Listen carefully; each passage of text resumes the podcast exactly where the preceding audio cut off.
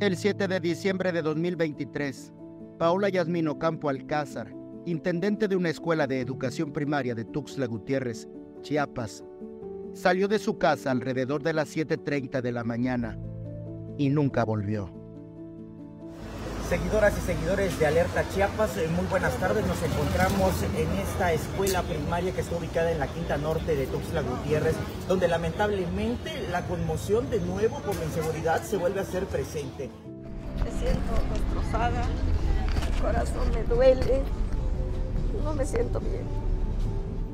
Emilia llora la muerte de su hija afuera de la escuela primaria David Gómez, donde laboró por casi una década y donde fue encontrada muerta dentro de una cisterna.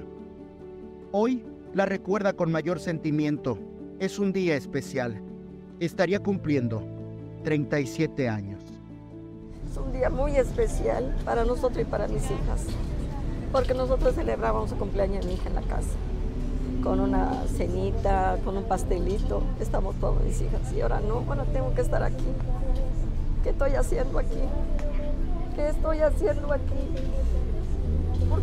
No hay justicia. No cuidan a las niñas.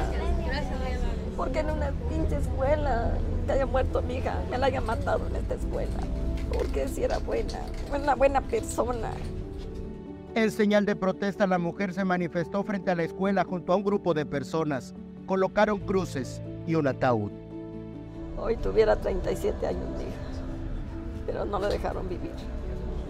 No dejaron disfrutar su vida. Me acabaron, hija, me lo acabaron. A mí también, porque no es posible. A decir de Emilia, su hija gozaba de una buena relación laboral. Sin embargo, asegura que después del hecho no tuvo contacto con los compañeros de trabajo de Paola. Mire, con los maestros no he hablado nada, nada. Ni siquiera se han arrimado a preguntarme. Así están las cosas con los maestros. El que da- nada debe, nada teme.